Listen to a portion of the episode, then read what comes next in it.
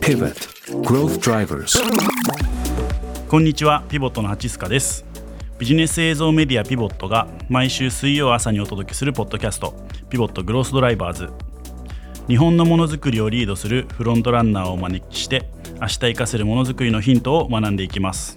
一人からテクノロジー企業を生む挑戦。ゲストにセガエンターテインメントのゲームセンター買収。DX やオンラインクレーンゲーム事業などでも有名な株式会社ジェンダの CPO 重村弘樹さんをお迎えしています。ジェンダさんってホールディングス製なんですよね。あそうですね。あの純粋持ち株会社という形なので、うん、あの事業自体はジェンダには持っていない形で運営しております、うんうんうん、事業自体は持ってなくてグループ会社として M&A した会社がぶら下がって、まあ、いく中での技術支援体制がはい、僕はめちゃくちゃ興味があるしなんか他に聞いたことない唯一無二な方法だなと思ってて、まあ、ちょっとベンチマークとなるのはそれこそ Z ホールディングス確かに。さんとか あの持ち株会社にエンジニアが所属するっていうのは本当にない形かなと大前提として思ってます。で、まあ、何やってるかというとやはりあのグループ会社にもオンラインクレーン事業だったりあとはそのスタッフの業務を改善するためのスタッフが利用する業務アプリだったり、うん、あとは最近はあの SARS 事業、SARS のサービスですね、を取得させていただいたりするので、あのオンラインサービスがありますので、まあ、そちらにの開発だったり、プロダクトマネジメントっていうのは、あの企業横断的にあの行っているのが、まあ、現状でございますと。まあ、それ以外にもですね、あの、結構ゲームセンター事業のデータ活用をしたいとか、うん、あとはゲームセンター事業をよりマーケティングで集客をあの強化していきたいとか、あの結構ファジーなお願いをも受けておりまして、うん、まあ、そのあたりも、あの、プロダクト以外の部分でも今支援があの拡大していると一般的な、はい、そのホ,、ールディングスとそのグループ会社の技術の関係性って多分一番最初に人がこうエンジニアが入りましたっつったら、うん、あなたはじゃあグループ会社 A さん A 所属で、はい、えーと、クレーンゲーム事業のエンジニアです。うん。はい、で次に入ってきた人は B 所属でこここの DX のエンジニアですみたいに配属されていくじゃないですか、うんうんはい、そうすると結構縦割りになって、はい、多分その事業かつそのプロダクトしか知らないで横のつながりありませんみたいな感じになりそうなんですけど、はい、そもそも持ち株会社自身にいてそこからなん出向していく形になるんですか？えっと、結構今は出向ではなくてまあ、ある意味その業務委託みたいな形で、えっと、支援、あの、ジェンダーに所属しながら、あの、プロジェクト型で支援させていただくケースが多いんですけど、あの、一部のメンバーとか、やっぱりがっつり入った方がいいよねっていうケースは出向などもあります。うんうん。なんかそこがめちゃくちゃ面白いなと思ったのが、こう、一個一個だと絶対縦割りになってグループ全体のシナジーが生まれないじゃないですか。はい、それをこう、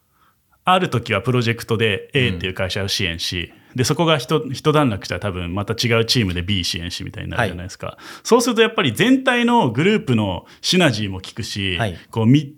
見見えてる方向性というか、うん、ビジョンも統一されてめちゃくちゃいいなと思った印象がありますね。さすがですね。まさにあのそういったところをあの生み出したいなって思ってるんですけど、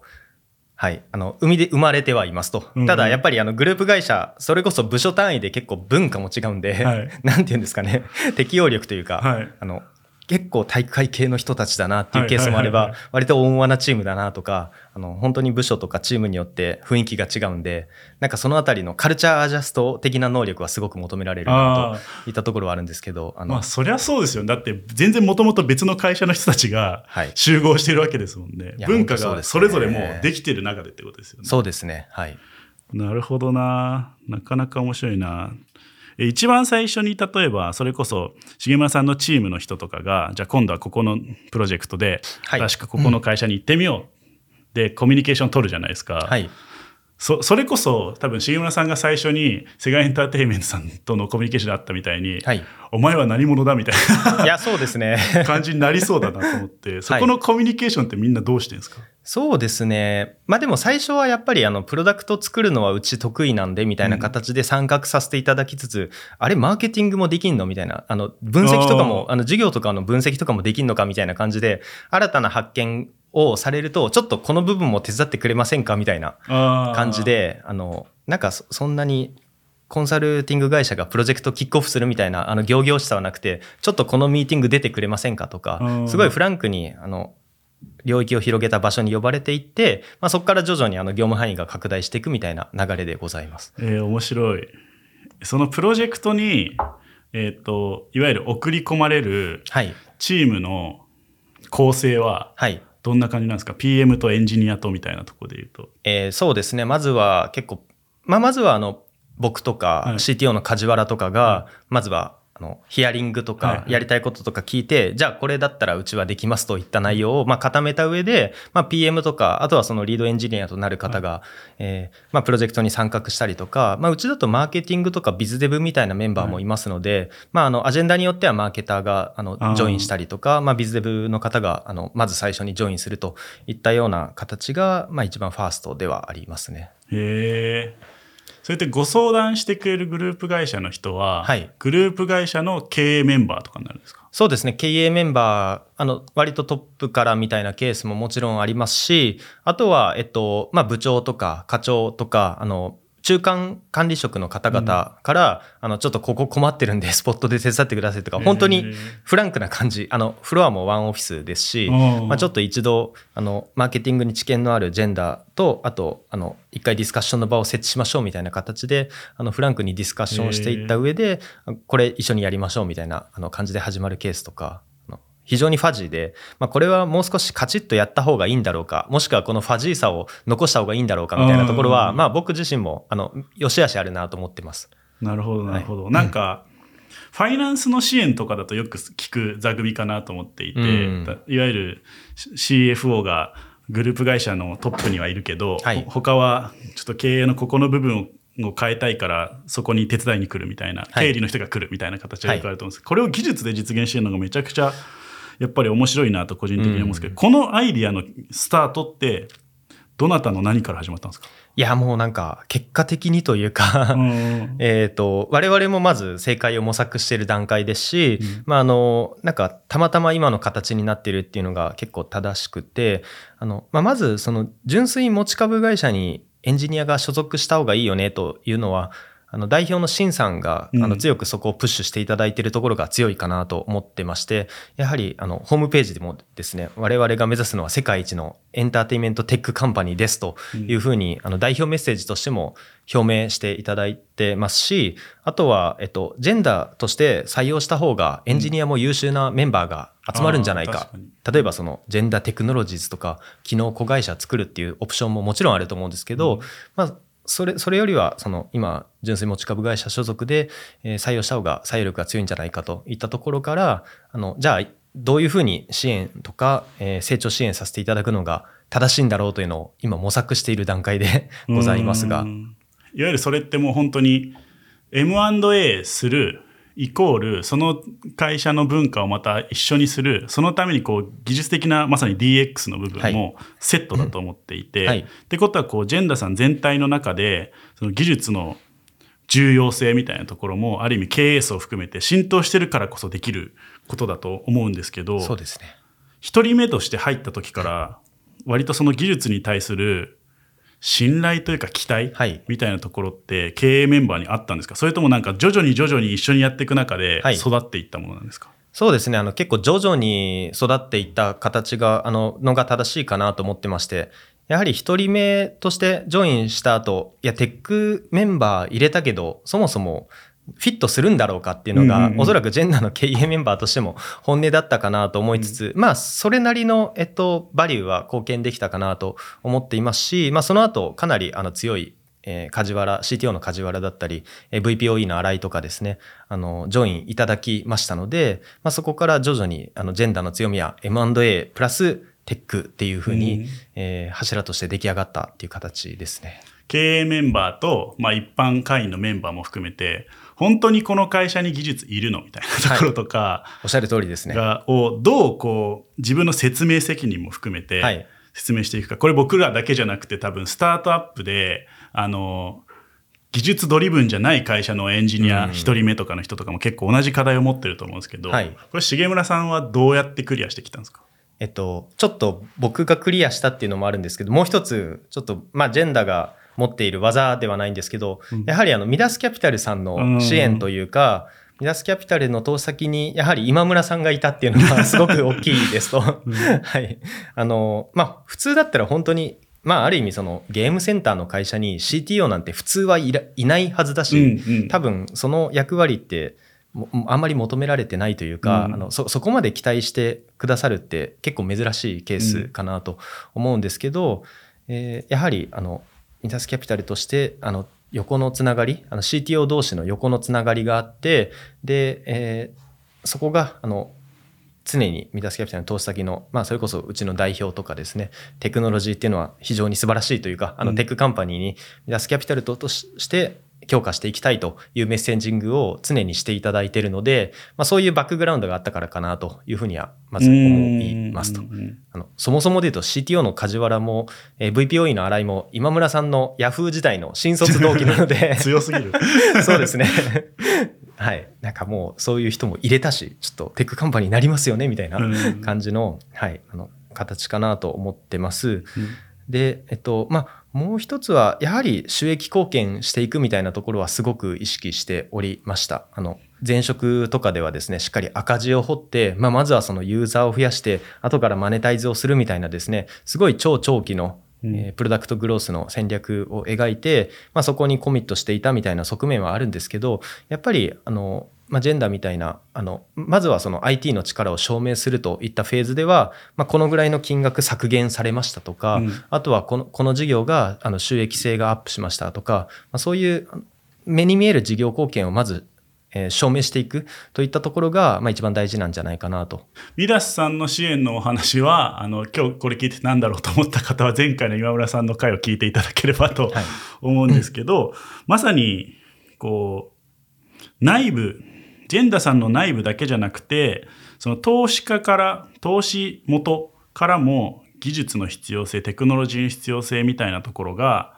あの、訴求されていくというか、はいまあ、ある意味教育されていくみたいなところは、なんか一人目として入る身としてはかなり後押しになりますね非。常に後押しになります。はい。なかなかこう、ね、自分一人で言っても、なんか伝わるは伝わるんだけど、なんか、一、ひ一人の意見でしょって思われがちっていうそうですね。ちょっとポジショントークっぽい感じになってしまうというか、うん 第三者からの後押し欲しいなって思う瞬間はあの多々あるかなと思います。あーめちゃくちゃわかる。でも多分そうそういうなんかテクノロジーっていうエッセンスがあまり想起されないような会社さんの方がよりテクノロジーを入れるとあの新しい価値が生まれるとか本当ですよね新しい化学反応が生まれると思ってるんでジェンダさんの今のこう躍進もそうだと思うんですけど、今までこうなかなかテクノロジーと程遠かったからこそ、はいテクノロジーでこう変えていくっていうところが一つ証明できるとこう次々にこうそこにジョインしてきてどんどん事業も大きくなっていくっていうところが、スピード感が速いですよね。いや本当そうですね。まあ、あの内部でエンジニアかなり強いメンバーも集めていますしやはりその社内で、えー CTO も置いていますので、まあ、すごく何ていうんですかそのそその社内政治とか、うん。あのもちろんその部門間調整というのはあるんですけどあの外部から DX をしていく形と比べると相当インハウスで進めるっていうのは、うん。あの半年であの全店舗展開しましょうとか、うん。なんかそういうスケスあのスピード感でできるのはいいなと思ってます。まさにそこに関連してくる部分が本当に店舗数も多いし事業数も多いからだと思うんですけどもろ収益貢献っていったところがはい。目に見えてくるし、えー、と大事な部分だと思うんですけどそこをこう意識して普段から取り組んでること例えばプロジェクト始まる前からだいたいこうコスト計算しといて終わったらこれだけ削減できましたみたいなところを含めて、はい。なんかこう意識して収益を見える化してる方法とかあるんですか？えーそうですね。やはりあの営業利益を、まあ、まずその第一として、まあ、全員がやっぱり営業利益を意識するっていうのはいろんな僕も過去の反省から踏まえた上で、やっぱ大事なんじゃないかなと思ってますと。でやっぱりその営業利益を生み出すためには、えー付加価値の高いことをままずその顧客に対して付加価値の高いことをしっかりやっていかなくちゃいけないですし、まあ、それに対してしっかりあの余分なコストを下げていくみたいなことっていうのは、まあ、常々考えていかなくちゃいけないんじゃないかというところでございますと。あのともすればあの売上上がっあの売上の中にも付加価値の低いあの、まあ、割とその差別化されてない、えー要素での売り上げってあんまり利益率は低かったりするけれども、うん、まあ自社がその差別化されてる要素で、えー、計上された売り上げっていうのは、まあ、かなり利益率が高いというのは、まあビジネスの基本だと思いますので、うんうん、まあ、自分たちが作りたい売り上げって何なんだっけとか、それってしっかり利益につながるんだっけ、まあすなわちそれは顧客の付加価値につながってるんだっけみたいなところは、あの常々意識していますし、まあ、あの自分がいろんな事業を見させていただく上で一番最初にやることかなと思ってます。うん。それ具体的なこう日常に落とし込むと、はい、例えば、こういう背景、まあ、例えばグループ会社さんからこれがやりたいですって依頼が来ました、はい、でそれが例えばめちゃくちゃこう効果が高い費用対効果が高いものと、はい、いやそれやんなくていいでしょみたいなものも、はい、多分混在してると思うんですけど、はい、そこの優先順位とかやるやらの意思決定ってどういうふうに進めてるんですか？僕は割とマーケティング起点で足し算引き算することが多いかなと思っていまして、うん、まずはやはり顧客のインタビュー消費者をしっかり理解するといったところかなと思ってますと、あのまあ過去に使っていたけど離れたお客さんだったり、はい、あとは今すごく使っているお客さんとか、まあ、あの、そこそこ使っているお客さんとか、まあ、いろんなお客さんに聞いていくと、まあ、自分たちのサービスの中で一番付加価値の高いところ、まあ、もしくはその場合によっては、あの、ここは逆に言うと競合とそんなに、うん、えー、付加価値の面で変わらないところっていうのは分かってくるかなと思いますので、うん、えっと、自分たちの一番付加価値の高い価値と、それを届けられるターゲットっていうのをまず、えー、ピンポイント、あの、言語化しますと。うんうん、で、まあ、それに合わせて付加価値をより尖らせていく開発をより優先していったりとか、まあ、逆に言うと付加価値の低い、えー、機能だったり価値に紐づくようなコストっていうのはもう思い切ってこれはやめましょうという意思決定をするとかですね、うん、まあ、そういった形であの、まあ、まさにその DX のマーケティングっていうふうにあの呼んでるんですけど、うん、バリープロポジションを強化していくみたいなところがあの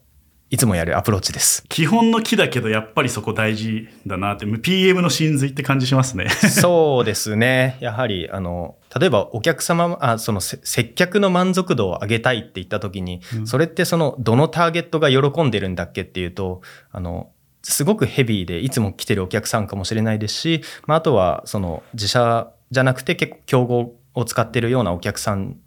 に向けたあの価値改善かもしれないですし、はい、結構なんかそこのその誰を喜ばせたいんだっけっていうのが、えー、バラバラになっていてなんかあの一本やりになっていないというのが結構事業としてはよくあるかなと思います。うん、ちなみにその例えば今おっしゃっていただいたインタビューとか仮説検証とかって、はい、